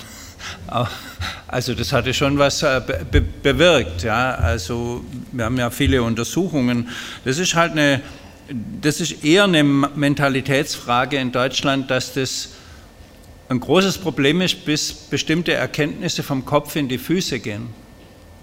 Also sagen wir mal, dass die Leute begreifen, dass sie das erkämpfen müssen auf der, auf der Straße durch eine starke Linke, durch starke Gewerkschaften und vieles andere mehr. Immer die Hoffnung, ja, irgendjemand wird schon für uns machen. Das heißt, die Erfahrung zu organisieren, dass man auch für die Sachen kämpfen muss und dass Kämpfe was bewirken können und Auseinandersetzungen, das ist, glaube ich, eine wichtige linke Aufgabe. Vielleicht entsteht da mehr revolutionäres Bewusstsein als durch viele äh, revolutionäre Ausdrücke. Also ich weiß ein bisschen, wovon ich da als Gewerkschafter äh, rede. Natürlich muss man die Ursachen beheben und den Kapitalismus abschaffen. Das ist doch ehrlich gesagt überhaupt nicht die Frage, sondern die Frage ist doch wie. Ähm, und äh, im, im, Übrigen habe ich das nicht verstanden mit den Kämpfen im Kapitalismus, um den zu verbessern. Natürlich finden die Kämpfe so lange im Kapitalismus statt, äh, bis er nicht mehr existiert, nirgendwo anders. Wir leben doch nicht irgendwie in einer anderen Welt. Ja? Und es wird doch auch nicht so sein, dass es auf einmal einen Schlag tut und dann gibt es eine Revolution und dann, und dann haben wir ein anderes System. Also wer das ernsthaft vertritt, also der hat irgendwie nichts mit der Realität in dieser Welt zu tun, sondern die Leute entwickeln ihr Bewusstsein in alltäglichen äh, äh, Auseinandersetzungen und zwar genau im Kampf gegen Verschlechterungen oder für Verbesserungen. Und natürlich muss eine Linke ähm, und müssen alle Akteure relativ konkrete Forderungen haben, die äh, zur Verbesserung äh, beitragen. Ähm, und für die die Leute auch bereit sind, äh, auf die, auf die Straße zu gehen. Das ist ja gerade die Kunst. Also, meine, die Leute nicht mal für 12 Euro auf die Straße gehen oder für 13 Euro oder für einen besseren ÖPNV, werden sie kaum für den Sozialismus kämpfen. Also, das ist ja äh, unwahrscheinlich, sondern äh, die, die eigentliche Aufgabe besteht dort, äh, äh, darin, äh, das miteinander zu verbinden und für linke Leute eine Rolle in diesen Auseinandersetzungen zu spielen und sie weiterzutreiben, also quasi gesellschaftlich verankert zu sein oder verankert äh, zu werden in äh, Gewerkschaften, in sozialen Bewegungen, den Wohnvierteln und dafür konkrete Projekte zu haben. Und das habe ich mit den Einstiegen versucht zu formulieren. Diese Einstiege gehen alle über die Logik des Kapitalismus hinaus. Also die Automobilindustrie umzubauen, wird man ja nicht schaffen, ohne ein paar Automobilarbeiter auch dafür zu gewinnen, vermute ich. Und man wird vielleicht auch nicht neue Eigentumsverhältnisse in der Automobilindustrie schaffen, ohne die zu gewinnen dafür. Also davon gehe ich aus, oder das muss halt jemand anders dann für sie machen, aber ob die äh, äh, Krankenpflegerin jetzt gerade äh, für die ähm, belegschaftseigenen Betriebe von Daimler kämpft, weiß ich nicht so. Das glaube auch noch ein Schritt. Ähm, also insofern sind das Vorschläge, wie man auf diesen Weg kommt. Ja, ähm, und ich glaube, man muss auch darüber diskutieren, sonst hat man in der Tat keine Handlungsmöglichkeiten. Und wenn es so wäre, dass das alles nichts bringt, das kann ja sein. Ähm, das äh, können wir nicht äh, entscheiden, wir können aber auch nicht warten. Dann natürlich werden wir katastrophale Zustände kriegen. Also ich meine, dass jetzt die Lebensmittelpreise so hoch gehen, wie das erst sein wird, wenn noch mehr Böden austrocknen oder überschwemmt werden. Dann wird auch klar sein, dass das im hohen Maße gleichzeitig eine soziale Frage ist. Dass, äh, wenn noch mehr Leute fliehen, in die fliehen müssen, äh, wegen der Klimakatastrophe, dann äh, kommt es viel schneller her, wie, wie, wir denken. Und dann wird sich das ausdrücken in massiven Kriegen um Ressourcen, um die restlich verbleibenden äh, äh, äh, Nahrungsmittel und vieles andere mehr. Das ist ja quasi die Katastrophe, auf die sich die Rechten vorbereiten. Dass sie sagen, klar, wir haben keine Perspektive, dass es für alle reicht, aber das muss ja auch nicht für alle reichen. Hauptsache, es reicht für uns und unsere Anhänger. Und deswegen machen wir halt Mauern und Stacheldraht und äh, bauen jetzt schon die militärische äh, Kapazitäten auf, äh, um, um, unsere Leute äh, zu schützen. Ja. Ähm, das ist ja die Logik der Rechten, aber eine linke Logik muss natürlich eine Perspektive entwickeln, die für die ganze Weltbevölkerung gilt. Das ist, glaube ich, was mit dem äh, Globalen angesprochen wurde. Und da würde ich schon sagen, dass wir da noch ein bisschen schwach auf der Brust sind. Das muss man einfach einräumen. Also die ganzen Konzeptionen, die ich jetzt kenne von Ökosozialismus und von äh, sozialökologischer Transformation, sind sehr ähm, äh, euro- oder, sagen wir mal, äh, ähm, nördlich äh, ähm, orientiert. Und auch diese Idee, kann der linke Green New Deal ein internationales Projekt sein, ist erstmal ein Euro- und US-zentriertes Projekt. Also dort sind diese Gedanken. Da fließt noch viel zu wenig ein, äh, die Perspektive des globalen Südens. Ich äh, glaube, dass wir da noch viel Arbeit leisten müssen. Ich kann das auch nicht aus dem Ärmel äh, zaubern, aber es ist ja völlig klar, dass eine Perspektive, wo 10 Prozent der Weltbevölkerung 70 Prozent der Ressourcen verbraucht, nicht geht, sondern dass wir praktisch eine internationale Perspektive brauchen, wo es um gerechte Ressourcenverteilung gibt und einen Zugang ähm, zu, äh, zu einem äh, befriedigenden Leben für alle Menschen, nicht nur für einen, äh, für einen Teil. Ähm, trotzdem äh, hielt ich es schon für wichtig, so an so einem internationalen Projekt zu arbeiten und die internationale Perspektive immer einzube, einzubeziehen. Also, und wir brauchen auch dringend den Kontakt mit Akteuren. Also es gibt ja viele Ideen, das Buen wie wir in Lateinamerika, auch in den afrikanischen Ländern, wo der ganze, das ganze Verhältnis zur Natur viel radikaler und klarer definiert wird wie bei uns. Also da können wir auch äh, viel, viel, viel davon äh, lernen. Ja, mit der Arbeitszeitverkürzung bin ich dafür, ob es jetzt zehn Stunden sind oder äh, jetzt sind es 40, ob es man mal einen, guten Schritt hätte mit 30, da, das ist eine strategische Frage, wo man auch tatsächlich hinter, äh, Leute finden muss, äh, die dafür kämpfen. Das wird ja nicht alleine äh, pass passieren. Ähm, die ganze Frage der, der, der Kämpfe, die, die, die, teile ich. Wir müssen gucken, wo, sind, wo entstehen Ansätze in der Gesellschaft. Und die müssen wir weiter, weiter äh, treiben. Und ich glaube aber, deswegen lege ich auch so viel Wert auf das Konzept, es, wir brauchen ein Konzept, das diese Kämpfe auch stärker zusammenführt. Eine systemische Frage, eine grundlegende Frage äh, einer anderen äh, Zukunftsperspektive. Dafür braucht man, glaube ich, eine starke Linke dazu. Also das war immer die Idee, äh, äh ähm, praktisch, dass die Linke genau diese Verbindungen inhaltlich leistet und praktisch in den, äh, in den äh, Bewegungen selber. Und es ist natürlich vollkommen richtig, dass wir dafür Aufklärung brauchen. Also auf der, auf der Höhe der Zeit, ich weiß nicht, ob man so plumpe Aufklärung braucht, an allem ist der Kapitalismus schuld, oder ob man nicht, äh, was ja immer stimmt und zeitlos richtig ist, aber man muss natürlich mit den Sachen, die wir hier diskutieren, anfangen, auch eine qualifizierte Aufklärung zu leisten. Und unser Problem ist natürlich, da dürfen wir uns ja auch nichts vormachen, wir sind halt nicht so viele. Ja, und die Bewegungen sind auch nicht immer viel, die sind gerade ein bisschen lasch jetzt im Moment. Das kann in einem Jahr oder zwei schon wieder besser aussehen, das hat man ja auch nicht so immer in der Hand. Aber wir sind zu wenige, aber die wenigen müssen halt gucken, dass sie die Verankerung und die, äh, Vorwärts, das Vorwärtstreiben dieser, dieser Prozesse, dass sie die in die Hand nehmen und sich äh, organisieren. Ich glaube, dafür braucht man auch dringend eine äh, linke sozialistische Partei. Und ich bin auch der Meinung von Barbara, dass wir nicht dort, wo fortschrittliche Ansätze gemacht werden. Natürlich ist das 9-Euro-Ticket nicht wirklich ein guter, ein, ein ausreichender Einstieg in eine Verkehrswende. Aber ich würde auch, bevor man irgendwie Dinge, wo die Leute jetzt mal positive Erfahrungen machen, würde ich sagen, genau dafür kämpft doch die Linke. Dass wir billige Ticketpreise haben, wo man überall hinkommt oder gar keine und dass wir das verbinden mit, ein, mit einer wirklich nachhaltigen äh, Mobilitätswende. Und ich würde das eher als Beispiel nehmen, ähm, dass das in die richtige Richtung geht und deutlich machen, was aber für eine wirkliche Verkehrswende noch fehlt. Und da machen wir jetzt in Stuttgart äh, äh, Dennis könnte da gut davon berichten, wirklich die Erfahrung, dass das von sehr vielen Leuten unterstützt wird, wenn du für billigere Ticketpreise kämpfst und für einen Ausbau des ÖPNV.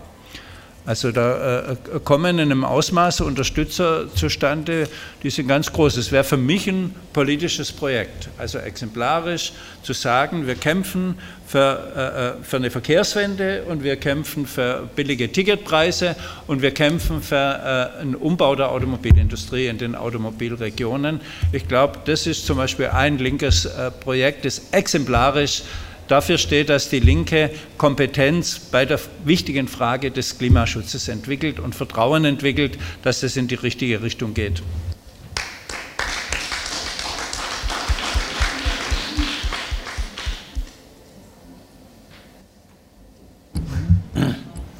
Ja, äh, wir haben eines, also wirklich ein, natürlich eine substanzielle oder grundsätzliche Herausforderung. Und zwar, äh, darum habe ich eigentlich so grundsätzlich begonnen. Ich glaube, das ist wirklich, es ist wirklich wichtig, sich bewusst zu werden über die Veränderung der Rahmenbedingungen äh, der Ökonomie und eben des Erdsystems. Und äh, das heißt aber, dass unsere Rahmenbedingungen sich rasch verändern.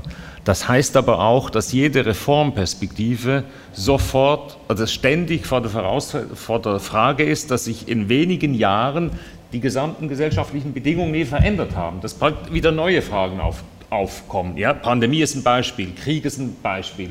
Weitere, beispielsweise, wenn jetzt in Indien oder in, in, in Pakistan Hunderttausende, Millionen von Menschen abrupt ihre, ihre Wohnorte verändern werden, ja, weil sie dort nicht mehr leben können, dann sind das massive Veränderungen, die sofort neue Fragen aufwerfen, die sehr viel, was wir bisher dachten, wieder in Frage stellen. Ja. Das, das, das will ich betonen, ja, dass, sich die dass die Rahmenbedingungen sich rasch verändern. Wir sind nicht mehr in einer Situation wie seit von 45 bis in jüngere Vergangenheit, wo wir dann ausgehen konnten, ja, die Welt verändert sich, aber langsam, die Rahmenbedingungen bleiben mehr oder weniger ähnlich. Das ist vorbei, das ist komplett weggerutscht. Ja? Das, das ist wirklich wichtig und darum sind natürlich, du hast, kürzlich, du hast am Ende noch auf die innerlinken Debatten angesprochen, die Kräfte in der, Links, in der Linkspartei, die ich ne, sozial, also links- oder sozialkonservativ nennen würde, die gehen davon aus, dass wir jetzt, dass die Rahmenbedingungen einfach gleich bleiben, ja? dass wir gewissermaßen wieder zurückgehen könnten. Und das ist absurd, weil genau die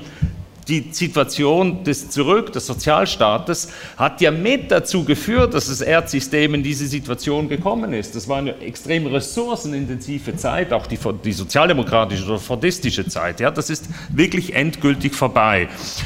Jetzt haben wir auf der anderen Seite das, Bewusst, das Bewusstseinsproblem.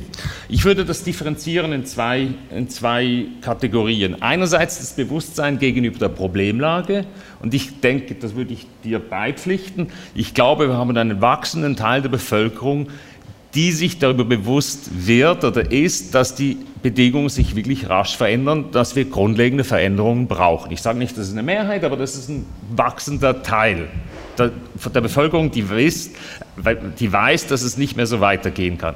Das Bewusstsein ist aber, das entscheidende Problem ist aber, es, es besteht kein Bewusstsein in das Vertrauen der eigenen Kraft, die Bedingungen zu verändern. Dieses Bewusstsein besteht nicht. Das ist die entscheidende Frage. Und jetzt ist mein Ansatz, wie können wir Einstiegsprojekte, würde ich beipflichten, entwickeln, die primär darauf, ausgehen, darauf zielen, das Bewusstsein in die, in die Möglichkeiten der kollektiven eigenen Kraft wirklich die Bedingungen zu verändern. Ja? Also Lernprozesse, gemeinsame, kollektive Lernprozesse durchzuführen. Und das können natürlich sehr unterschiedliche Dinge sein. Von Sektor zu Sektor können das unterschiedliche Bereiche sein. Aber das ist für mich der entscheidende Punkt. Das heißt, die Selbstorganisation, jemand hat die Frage der Demokratie äh, in die, aufgeworfen, das würde ich teilen, natürlich. Und das ist für mich auch eben das, was ich gesellschaftliche Aneignung nenne. Das ist nicht ein demokratischer Prozess, aber es ist ein Ermächtigungsprozess, ein Selbstermächtigungsprozess Vermächtigungsprozess. Und es ist eigentlich ein Prozess der, der permanenten Rebellion, ja, des permanenten sich Aneignens, aber im Bewusstsein, dass man eben letztlich brechen muss mit, mit der Ordnung dieser Gesellschaft. Und da würde ich auch sagen, Reform und Revolution sind in diesem Sinne zu verbinden. Ich würde auch argumentieren, dass diejenigen, die eine revolutionäre Perspektive vertreten, letztlich die besten Reformpolitiker sind, weil sie sich eben bewusst sind, dass wir die, die gesellschaftlichen Verhältnisse grundlegend äh, verändern wollen oder müssen. Und jetzt ist die Frage, ja gut, wo können diese Einstiegsprojekte sein? Ja, also Verkehrssache ist sicher in Deutschland ein entscheidender Punkt. Aber da würde ich auch ein wenig wieder davor warnen, jetzt 9-Euro-Ticket oder äh, Ausbau des öffentlichen Verkehrs. Das ist richtig, das ist wichtig, das können gute Ansätze sein. Gleichzeitig müssen wir aber auch, dürfen wir uns nicht in die Tasche lügen. Dein Ausbau des öffentlichen Verkehrs wird das Problem nicht lösen. Das wird energetisch nicht gehen. Das, das reicht nicht, ja. Sondern wir müssen, und da müssen wir auch den Leuten, klar, müssen wir auch informieren, ja. Wir, wir müssen einen massiven industriellen Um- und Rückbau in die Wege leiten. Ja? Das, das, muss man, das muss man klar sagen. Und nicht, weil die Leute, die Automobilarbeiter das nicht glauben, kann man es deshalb nicht sagen. Man muss es dennoch sagen. Natürlich ist das das Problem, wie können wir die Mobilarbeiterinnen und Arbeiter dafür gewinnen.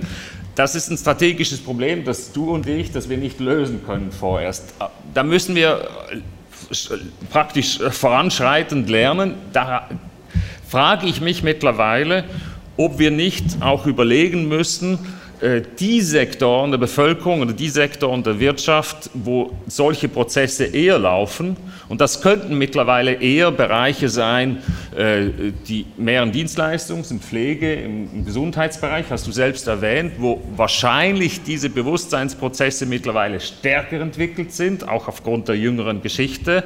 Und gerade die klassischen Industriesektoren, ein Teil der Beschäftigten, noch sehr stark praktisch im alten Modell verharrt und meint, das können, man könne das einfach durch bessere Wettbewerbsfähigkeit verbessern. Ja? Und da nenne ich wieder, einen, wieder den Klaus Ernst, der vertritt das ja praktisch idealtypisch. Ja? Er sagt, ja, wenn wir etwas grün modernisieren, wenn wir wettbewerbsfähiger sind, die deutsche Industrie auf Kosten aller anderen, dann können wir weiter funktionieren. Ja? Das ist letztlich, das muss man klar sagen, ein reaktionäres Konzept und ich glaube, das muss man auch sagen, das ist unversöhnlich. Das ist ein unlösbarer Widerspruch mit einer emanzipatorischen, ökosozialistischen oder auch nur radikal sozial-ökologischen Perspektive. Ich glaube, da muss man auch einen Bruch vollziehen, der, weil, weil es nicht versöhnbar ist. Jetzt, jemand hat die internationale Dimension noch aufgeworfen und das ist in der Tat, glaube ich, ein, ein, eine, ein, ein wirklich ein, ein zentrale ein zentrales Problem. Und da, glaube ich, müssen wir auch überlegen, wo es Subjekte, Akteurinnen, Akteure auf der Welt gibt, mit denen wir uns verbinden können und die gar nicht unter dem Label der Klimabewegung äh, Widerstand leisten, sondern praktisch äh, mit ba Bewegungen von Bäuerinnen und Bauern, Kleinbauernbewegungen, die das Recht auf eigenes Land fordern, beispielsweise. Äh, es gibt äh, bei uns eben beispielsweise Pflegebewegungen, äh, es gibt viele Bewegungen, die nicht explizit die Klimafrage oder die, die, Umweltfrage im Zentrum haben, die aber de facto durch, ihr, durch ihr, das, was sie tun, natürlich entscheidende äh, äh, Bündnispartnerinnen, Bündnispartner für einen umfassenden Bruch sind. Und jetzt ist eigentlich wirklich die Herausforderung, wie kann man eine gemeinsame Programmatik, eine gemeinsame Perspektive entwickeln. Und da ist es entscheidend, dass man praktische Lernprozesse auch internationalisiert. Und das heißt natürlich auch, dass man bewusst nicht mehr im nationalen Rahmen auch äh, jetzt die Kräfteverhältnisse versucht zu verändern. Das ist auch wichtig, aber dass man systematisch auf die Menschen zugeht, die irgendwo auf der Welt, wo das auch immer sei, im Osten, im Westen, im Süden, die in Kämpfe verwickelt sind, die, die sich wehren, dass man mit denen einen, einen Dialog, eine Diskussion, einen gemeinsamen Diskussionsprozess entwickelt. Ja. Ich glaube, das ist ein absolut entscheidender Punkt. Und da müssen, ich glaube, da ist gerade die deutschsprachige Linke gefordert, da wirklich ganz entscheidende Schritte auch internationaler, konkreter Solidarität zu entwickeln mit Osteuropa, mit ähm, globalen Süden. Äh, gerade jetzt im Kontext der, des Krieges, glaube ich, ist das entscheidende Frage, sich mit denen zu verbinden, die vor Ort konkreten Widerstand leisten. Das ist nämlich ein weiterer Punkt, der, wo innerhalb der Linkspartei wahrscheinlich die, die Linien, die Positionsbezüge mittlerweile unversöhnlich sind. Ja? Das muss man auch auf den Tisch legen. Wir haben gleich nochmal die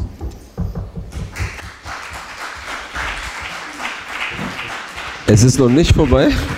Wir haben zehn Minuten später angefangen ähm, und äh, ich hatte eben das Signal gegeben, dass wir erstmal das wieder zurückholen. Wir haben gleich noch eine Abschlussrunde, aber da wollten wir mal fragen, ob es noch Wortbeiträge gibt. Die würde ich jetzt kürzer halten wollen aufgrund der Zeit. Will jemand noch was fragen? Sonst gibt es Eins, zwei, noch jemand? Dann nehmen wir die beiden Wortbeiträge noch und dann machen wir eine Abschlussrunde. Ich, ähm, ich wollte kurz fragen, also das klingt ja so gut, aber die Leute, ähm, die haben natürlich oder Menschen haben Angst dafür, dass es zu so einer Verarmung führt. Also wenn eine Deindustrialisierung kommt und das ist ja ein reales Problem. Was habt ihr darauf für Antworten?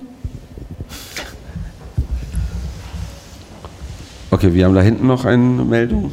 Also Servus erstmal, ich bin der David, ich komme auch aus dem Raum Stuttgart und ich wollte noch darauf eingehen, also wir sind jetzt hier in der Blase mit einem relativen Meinungskonsens, was jetzt gerade das Thema Green New Deal angeht. Ich sehe nur das Problem, dass man gerade, ähm, wie ähm, Christian gesagt hat, ähm, dieser positive Anreiz halt fehlt von der Arbeitskultur. Also sprich, man könnte das einfach anders übermitteln, dass es ähm, nicht nur ein Nachteil ist, in negativen Wachstum zu haben. Und ich finde, es wird einfach schlecht kommuniziert. Und was ich bei mir gerade kommunal sehe, also der Wortführer bei der Fridays for Future Bewegung bei uns ist bei der FDP. Und ich sehe eine, ja, und okay. ich sehe da ähm, eine, in meinem Alter, man sieht ja gerade, ähm, die Grünen und die FDP sind die zwei stärksten Kräfte, dass da eine ähm, brutale Ideologieverblendung stattfindet.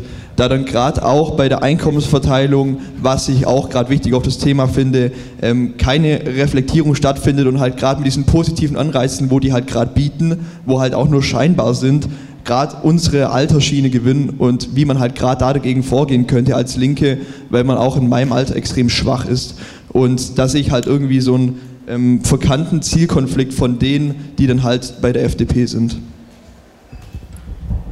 Da hinten noch und dann machen wir die Abschlussrunde. Ja, äh, hallo, Kirsten Schubert aus Berlin. Ich bin hier im Gesundheitskollektiv Berlin und wir haben ein Stadtteil-Gesundheitszentrum hier aufgebaut. Wir sind deutschlandweit organisiert im Poliklinik-Syndikat und ähm, haben äh, in verschiedenen Orten Deutschlands bauen wir gerade Stadtteil-Gesundheitszentren auf, die solidarisch im Kiez verankert sind. Ähm, das entspricht dem Konzept der Einstiegsprojekte. Damit habe ich mich auch beschäftigt und ich finde es ganz wichtig, dass wir, ähm, ich sehe da auch keinen Widerspruch, dass wir konkrete Orte aufbauen, wo eben Menschen tatsächlich Solidarität erfahren und mit sich selbst ermächtigen sozusagen. Und dafür müssen wir Strukturen aufbauen, die im Gesundheitsbereich sind, im Bildungsbereich, in allen Bereichen des öffentlichen Sektors müssen solche Projekte entstehen. Und ich finde es essentiell, dass diese Linke sich da reinhängt, dass sie wirklich real existierende Projekte mit Wänden, Tischen, Stühlen äh, aufbaut, wo Menschen hingehen können und was erfahren und erleben und wo man ähm, offensiv links ist und eben zeigen kann, wir setzen euch, uns mit euch zusammen für euch ein und verändern hier was gemeinsam. Ähm, ich finde das auch kein Widerspruch zu dem, was der Kollege äh, Alfred Müller gesagt hat. Ich denke, diese Projekte, die, wo direkte Demokratie sein kann, Kitas, Schulen, äh, Gesundheitseinrichtungen, Pflegeeinrichtungen, äh, ähm, hier Firmen, äh, Autofirmen äh, und so weiter und so fort, die müssen ja genauso erstmal erkämpft und erschaffen werden, damit sie erlebbar sind und damit Leute dort was erleben und sich gemeinsam vernetzen und organisieren können. Und da würde ich mich freuen, wenn die Linke sich mehr in so areale äh, Projekte reinhängt, um sich eben zu vernetzen und dann was darüber hinaus zu schaffen. Okay, ich tue mich äh, schwer. Hier ist doch noch ein Wortbeitrag. Ich tue mich schwer, äh, Menschen, die was sagen wollen, zu sagen, ist es vorbei.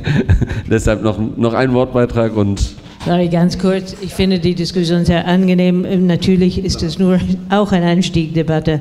Ähm, ich habe Angst, dass etwas untergeht, was ich von Christian sehr wichtig finde. Dass, wenn man diskutiert, ich arbeite zum Beispiel in der Volkshochschule, wenn man diskutiert mit normalen Leuten, sind die absolut offen für Klimaänderung und weniger fahren und nicht fliegen und alle möglichen Sachen. Aber was Christian gesagt hat, denke ich, soll uns alle ans Herz gehen. Es fehlt uns die, die, die Bewusstsein, das Gefühl, die Sicherheit, dass wir wirklich was ändern können, dass wir Leute mitnehmen können auf diese ändern, dass wir so sehr einfach erklären können, dass die Kapital und dass der Kapitalismus uns alle zugrunde richten würde und dass es stattdessen was anderes gibt, das wir machen können. Und das finde ich toll und ich, ist die Frage, wie wir das weiterbringen, zum Beispiel in die Frage, der auch durch diese Treffen geistert die ganze Zeit, der ukrainische Widerstand ist ein Beispiel von Hoffnung und da sollen wir uns mit denen verbinden, mit ukrainischen Menschen, die hier sind und die da sind, zum Beispiel die Bandfahrer, ist es immer noch staatlich und unglaublich kollektiv organisiert und sehen, was für Ansätze da uns weiterbringen. Danke für die Geduld. Und ganz zuletzt hier vorne noch, dann sind wir aber wirklich durch.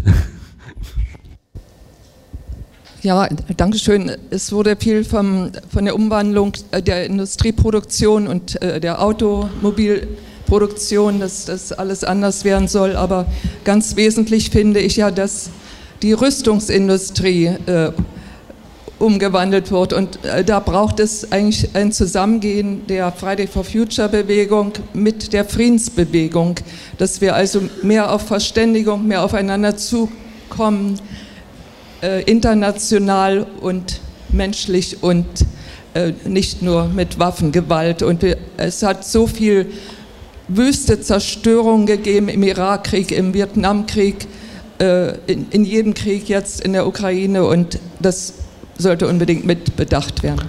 Dankeschön. Kurze, äh, äh kurze Werbepart. Hier ist das Buch von Christian Zeller, das heißt, ich gucke es mir nochmal an, Revolution für das Klima und auch Bernd hat ein Buch, System Change. Äh, müsste unten noch da sein. Ich habe es nicht gefunden, aber wenn nicht, könnt ihr es natürlich auch jederzeit bestellen. Und Marx 21 hat auch ein Buch rausgebracht. Marxismus und die Klimakrise findet ihr unten. Und ich will jedem ans Herz legen, auch Marx 21 zu ab abonnieren, das Magazin. Da war auch äh, kürzlich erst äh, ein Artikel zum Thema, was kann der grüne Kapitalismus? Sind öfters sehr gute Artikel, könnt ihr auch unten abonnieren. Und ich würde jetzt vorschlagen, dass wir für die Abschlussrunde mit dir, Christian, anfangen. Wir müssen uns nur ein bisschen beeilen, weil die nächste Gruppe, glaube ich, schon bereitsteht. Ja, ich will jetzt keinen großen Bogen mehr schlagen, aber es kam eigentlich noch eine Frage auf, die Frage der Verarmung. Die ist wichtig. Ich gehe auch davon aus, dass, in, dass die sozialen, die Fragmentierungsprozesse äh, weitergehen werden. Äh, eine große Herausforderung ist die, sind die steigenden Energiepreise und ich gehe davon aus, dass es ein lang anhaltendes Problem sein wird. Äh, ab, also natürlich gibt es jetzt spekulative Elemente bei dieser Sache, aber die Energiepreise, die Rohstoffpreise, die werden langfristig steigen, aufgrund dessen, was ich ja gesagt habe, dass die, der Aufbau einer nicht fossilen äh, Ökonomie extrem rohstoffintensiv ist. Das heißt, es wird einen Run geben, es wird einen, einen, einen Wettbewerb um um Rohstoffe geben. Das wird auch die Kriegsgefahr nebenbei gesagt erhöhen. Das ist vielleicht auch der entscheidende Punkt, warum überhaupt dieses große Rüstungsprojekt, Programm jetzt in Deutschland verabschiedet wurde. Das hat mit dem Ukraine-Krieg wenig zu tun, sondern liegt daran, dass sich die Herrschenden auf die kommenden Konkurrenz, um die kommende Rivalität um Territorien, um günstige Rohstoffquellen äh, äh vorbereiten. Ja? Äh, weil sie wissen, dass sich die Situation rasch verändern wird. Das wissen sie. Die Frage der Verarmung, äh, jetzt gemünzt auf die Energiefrage, das ist eine unmittelbare Frage, da würde ich vorerst folgendermaßen antworten. Ich würde mich gegen jegliche Form der Subventionen von Energie wenden. Das ist mittlerweile eine eigentümliche Einheit von Teilen, beispielsweise in Österreich fordert die KPÖ, äh, in, Österreich, in Deutschland die FDP, in unterschiedlicher Form, Formen von Subvention der Energie. Da würde ich dagegen sein. Ich denke, das ist eine falsche Antwort, weil ja letztlich, das letztlich die, eine Subvention für die falsche Energiebasis weitertreibt. Ja? Was ich aber verlangen würde, ist, wir müssen einen Grundstock des Energiebedarfs der Bevölkerung nahezu kostenlos den Menschen zur Verfügung stellen. Ein Grundbedarf. Und ab diesem Grundbedarf dann eine Art progressive Preisgestaltung einführen. Ja, das ist aber eine komplett andere Logik. Ja, das geht von der Logik aus, alle Menschen haben das Recht, einen gewissen Grundbedarf an Energie zu konsumieren, nahezu kostenlos und was über diesen Grundbedarf, das müsste man konkret ausgestalten, da gibt es eine massive, da gibt es eine progressive Gestaltung, wo es natürlich dann auch ein Umverteilungselement drin gibt. Ich wäre aber dagegen, jetzt zu sagen, ja gut, jetzt müssen wir halt die fossilen Energieträger, wo man auch immer ansetzt, wieder subventionieren. Das halte ich, wär, das wäre eine sozial-konservative Perspektive, ja. Da, die würde ich, da würde ich mich dagegen äh, aussprechen. Ich glaube überhaupt, dass wir, ich glaube, da Bernd auch ein paar Ansatzpunkte gesagt, gesagt, mit dem Infrastruktursozialismus.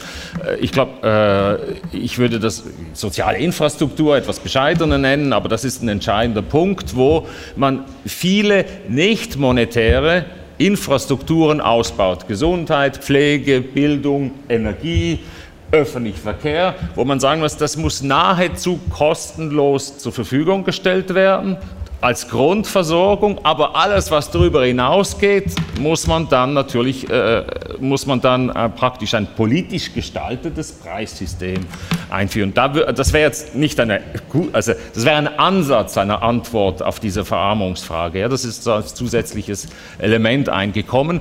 Je besser die gemeinsame Infrastruktur ist, desto weniger relevant wird es, wenn Löhne, andere äh, Vergütungen schlecht sind, ja? weil, weil letztlich die gesellschaftliche Grundversorgung gut ist.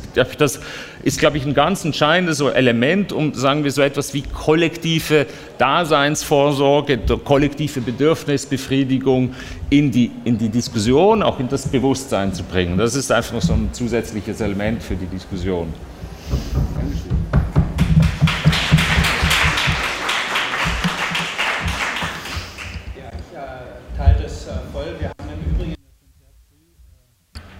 Äh,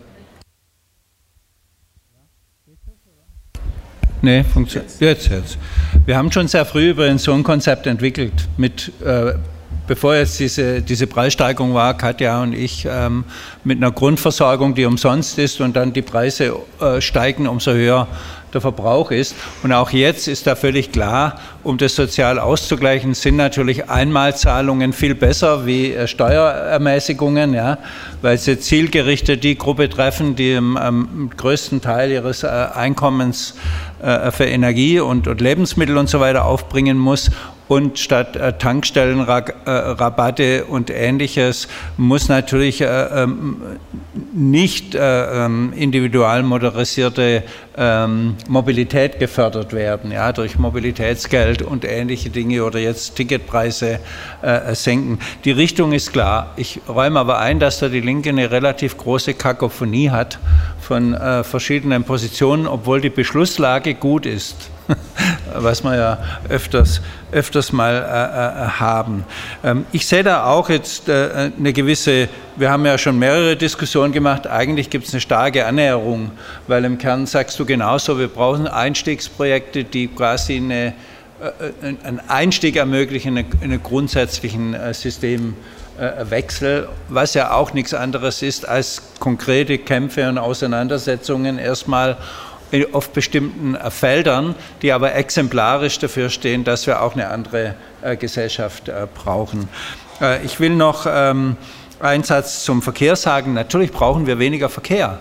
Also das betrifft aber ganz stark die Art und Weise, wie wir produzieren und wie wir ähm, die, die, die Infrastruktur organisieren. Es ist völliger Quatsch, Joghurt von Garmisch-Partenkirchen nach Flensburg zu transportieren ähm, sondern eigentlich können die Leute ihren regionalen Joghurt essen, der schmeckt genau gleich. Das heißt, das hat nur was damit zu tun mit, dem, äh, mit der starken Konzentration im Einzelhandel, wo fünf äh, Einzelhandelskonzerne 80 Prozent des Marktes haben und eine enorme Einkaufsmacht und Transport für sie keine Rolle spielt.